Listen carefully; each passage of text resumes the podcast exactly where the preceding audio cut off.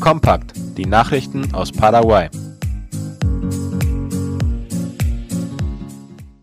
Paraguayische Eisenbahn feiert den 160. Geburtstag. Am 21. Oktober 1861 eröffnete der damalige Präsident Don Carlos Antonio López den Eisenbahnverkehr in Paraguay und zwar vom Hauptbahnhof nach Uraü dem heutigen Viertel Santissima Trinidad, wie ABC Color schreibt.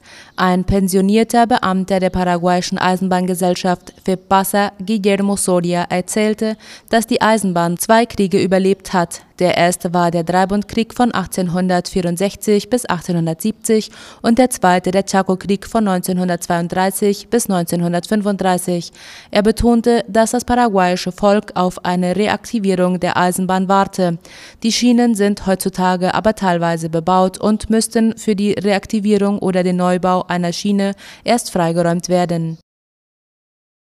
Im September war Rindfleisch das zweitwichtigste Exportprodukt Paraguays. Darüber schreibt die Wirtschaftszeitung Cinco Días. Die Fleischexporte haben bis September diesen Jahres 1,3 Milliarden US-Dollar erreicht. Das ist ein Anstieg von fast 61 Prozent gegenüber den 818,6 Millionen US-Dollar im selben Vorjahreszeitraum. Die wichtigsten Märkte waren Chile, Russland und die Republik China auf Taiwan und Brasilien. Arbeitsministerium startet neue Kurse. Wie die staatliche Nachrichtenagentur IP Paraguay berichtet, hat das Arbeitsministerium gestern 250 neue Kurse gestartet. Diese werden in Anwesenheit der Teilnehmer stattfinden, auch als Modo Präsential bekannt. Vorgestellt wurden die Kurse von der Arbeitsministerin Carla Vasigalupo. Sie erklärte, dass einige Kurse sich auf den Baubereich und den Umgang mit schweren Maschinen konzentrieren. Es gibt auch Kurse für die Reparatur und Wartung von elektronischen Geräten im Automobilbereich und in Sprachen wie Englisch und Portugiesisch. Diese Ausbildungskurse sollen rund 7500 Paraguayern zugutekommen, wie es heißt. Häftling versucht aus dem Gefängnis von Ciudad del Este zu fliehen.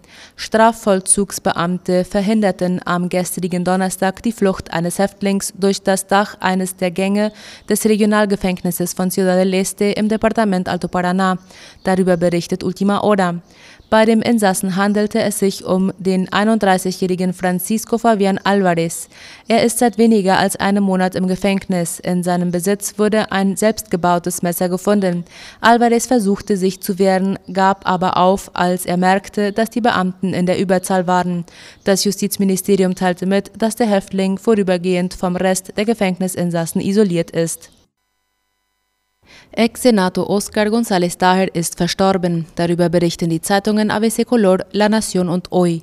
Gestern Nachmittag wurde der Tod des ehemaligen Senators der Colorado-Partei Oscar González Daher bestätigt. Aus dem Umfeld des Politikers verlautete, dass sein Tod die Folge eines Herzinfarkts war. Er starb gegen 17.45 Uhr in seiner Wohnung in der Stadt Luque, wo er aufgefunden und sofort in ein Privatkrankenhaus gebracht wurde. González Daher war von 1998 bis 2003 Mitglied des Nationalkongresses und wurde außerdem zum Vorsitzenden des Magistrats Magistraturgerichts Chem ernannt. Von 2003 bis 2017 war er Senator und wurde dann aus dem Kongress ausgeschlossen. Damit war er laut OI der erste Senator, der seinen Sitz verlor. Es gelang ihm als Senator für die Periode 2013 bis 2018 wiedergewählt zu werden, doch trat er von diesem Amt zurück, da er wegen Geldwäsche und anderer Straftaten über die Scheinfirma Principe di Savoia angeklagt wurde. Am vergangenen 12. August wurde er dann wegen unrechtmäßiger Bereicherung und falscher Angaben zu sieben Jahren Gefängnis verurteilt. Auch sein Sohn Oscar González Chávez wurde wegen ähnlicher Anklagepunkte zu acht Jahren Gefängnis verurteilt.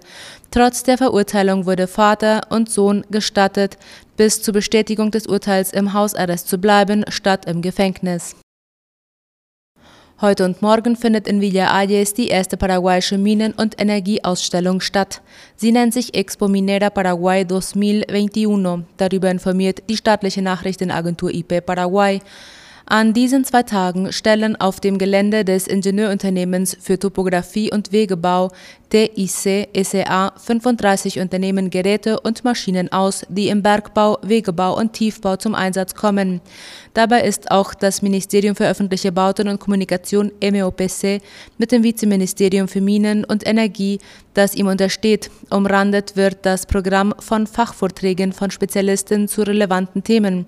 Eingeladen sind Unternehmer und Fachleute aus der Branche sowie Studenten der Ingenieurwissenschaften. Organisator der Expo ist das paraguayische Bergbauzentrum. Diese Institution versucht Fachleute aus dem Bergbau, Baustoffunternehmer und staatliche Unternehmen, die mit dem Abbau von Rohstoffen zu tun haben, zusammenzubringen. Die Ausstellung findet auf dem Hof der Firma TIC in Villa Ayes statt, wo das Unternehmen ein Steinmalwerk betreibt. In Zusammenhang mit dem Überfall auf einen Supermarkt in Guarambare sind drei Personen verhaftet worden. Darüber berichtet die Zeitung La Nación. Am vergangenen Montag kam es in einem Supermarkt in der Stadt Guarambare im Departement Central zu einem millionenschweren Raubüberfall, bei dem zwei Kriminelle mit Schusswaffen in den Laden eindrangen und 300 Millionen Guaraníes erbeuteten.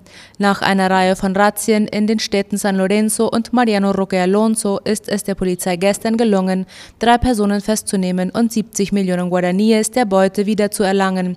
Die Übeltäter werden gegen schweren Raubes angeklagt. Ein paraguayischer Student wird für Google arbeiten. Darüber berichtet das Nachrichtenportal Hoy. Der 23-jährige Gabriel Palacios, der ursprünglich aus Pilar kommt, hatte als Schüler bereits Erfolge in Mathematik und Physik Wettbewerben erzielt. Diese ermöglichten ihm, mit einem Stipendium in Singapur zu studieren. Gegenwärtig studiert Palacios Informatik am Luther College in Iowa in den USA. Laut eigenen Angaben hat Palacios einen Arbeitsvertrag mit dem Unternehmen Google unterschrieben. Die IT-Firma Google ist bekannt für ihre positiven Arbeitsbedingungen. Neben einer guten Bezahlung lockt die Firma mit Sonderleistungen wie Fitnessangeboten und Massagen am Arbeitsplatz, kostenlosen Mahlzeiten rund um die Uhr und eigenen Bussen, die die Angestellten ins Büro und zurück nach Hause bringen. Die Anforderungen, um bei Google angestellt zu werden, sind allerdings hoch. Während Bewerber früher in etwa 20 Vorstellungsgesprächen überzeugen mussten, sind es heute noch vier Gespräche.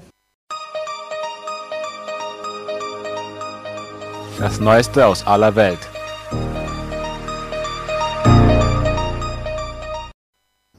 Moskau schränkt öffentliches Leben ein. Angesichts immer neuer Höchststände bei den Covid-19-Infektionszahlen in Russland sollen in der Hauptstadt Moskau Geschäfte und viele Freizeiteinrichtungen eine Woche lang schließen, so der ORF. Für diese Zeit gelten landesweit von Präsident Wladimir Putin verordnete arbeitsfreie Tage, um eine weitere schnelle Ausbreitung des Coronavirus zu stoppen. Biden sagt Taiwan militärische Unterstützung zu. Bislang haben sich die USA im Konflikt zwischen Taiwan und China zurückgehalten. Wie aus der Tagesschau hervorgeht, hat sich Präsident Biden nun überraschend klar geäußert, denn im Falle eines Angriffs durch China würden die USA Taiwan verteidigen, sagte Biden im TV-Sender CNN. Die USA suchten keinen Konflikt mit China, aber Peking müsse verstehen, dass wir keinen Schritt zurück machen werden, dass wir unsere Position nicht ändern werden, so Biden. Die Führung in Peking betrachtet Taiwan als Teil der Volksrepublik und droht mit einer Eroberung. EU-Gipfel bleibt gespalten bei Energiepreisen. Gegen die hohen Gas- und Strompreise müssen Maßnahmen reichen. Laut dem ORF konnten sich am Donnerstag auf dem EU-Gipfel in Brüssel jene Länder, die stärker eingreifen wollen, nicht durchsetzen. Rund fünf Stunden dauerten die Debatten über den derzeitigen Preisanstieg auf dem Energiemarkt. Viel Neues brachten sie allerdings nicht hervor. Mitgliedsländer wie Spanien, was besonders vom momentanen Preisanstieg betroffen ist, hatten dazu aufgerufen, gemeinsam stärker in die Preisgestaltung einzugreifen. Das lehnten etliche andere Staaten, darunter auch Österreich, ab. Die Staats- und Regierungschefs verständigten sich nun darauf, den Gründen für den Preisanstieg genauer auf den Grund zu gehen. Die Kommission und die EU-Finanzaufsicht sollen den Strom- und Gasmarkt untersuchen. Neuer Masterplan zur Abschreckung Russlands. Die NATO-Verteidigungsminister haben eine Strategie definiert, die Russland abschrecken soll, wie die Tagesschau schreibt. Zuvor hatte Moskau für den Fall eines Ukraine-Beitritts zur NATO mit Konsequenzen gedroht.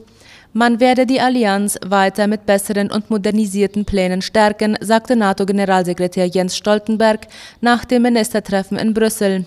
Die Strategie zielt darauf ab, auf gleichzeitige Angriffe Russlands im Baltikum und in der Schwarzmeerregion vorbereitet zu sein. Die NATO-Vertreter betonten aber, dass sie nicht davon ausgingen, dass ein russischer Angriff unmittelbar bevorstehe. Russland wies alle Anschuldigungen zurück, sie verhalte sich aggressiv und warf ihrerseits der NATO vor, mit ihren strategischen Vorbereitungen Europa zu destabilisieren. Verletzte bei Massenprotest im Sudan. Zehntausende haben in sudanesischen Städten für die Einsetzung einer zivilen Regierung demonstriert, wie die Tagesschau schreibt.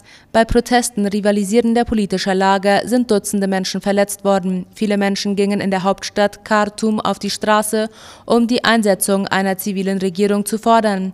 Dabei trafen sie auf Demonstranten, die seit Tagen vor dem Parlament die Absetzung der Übergangsregierung durch das Militär verlangen.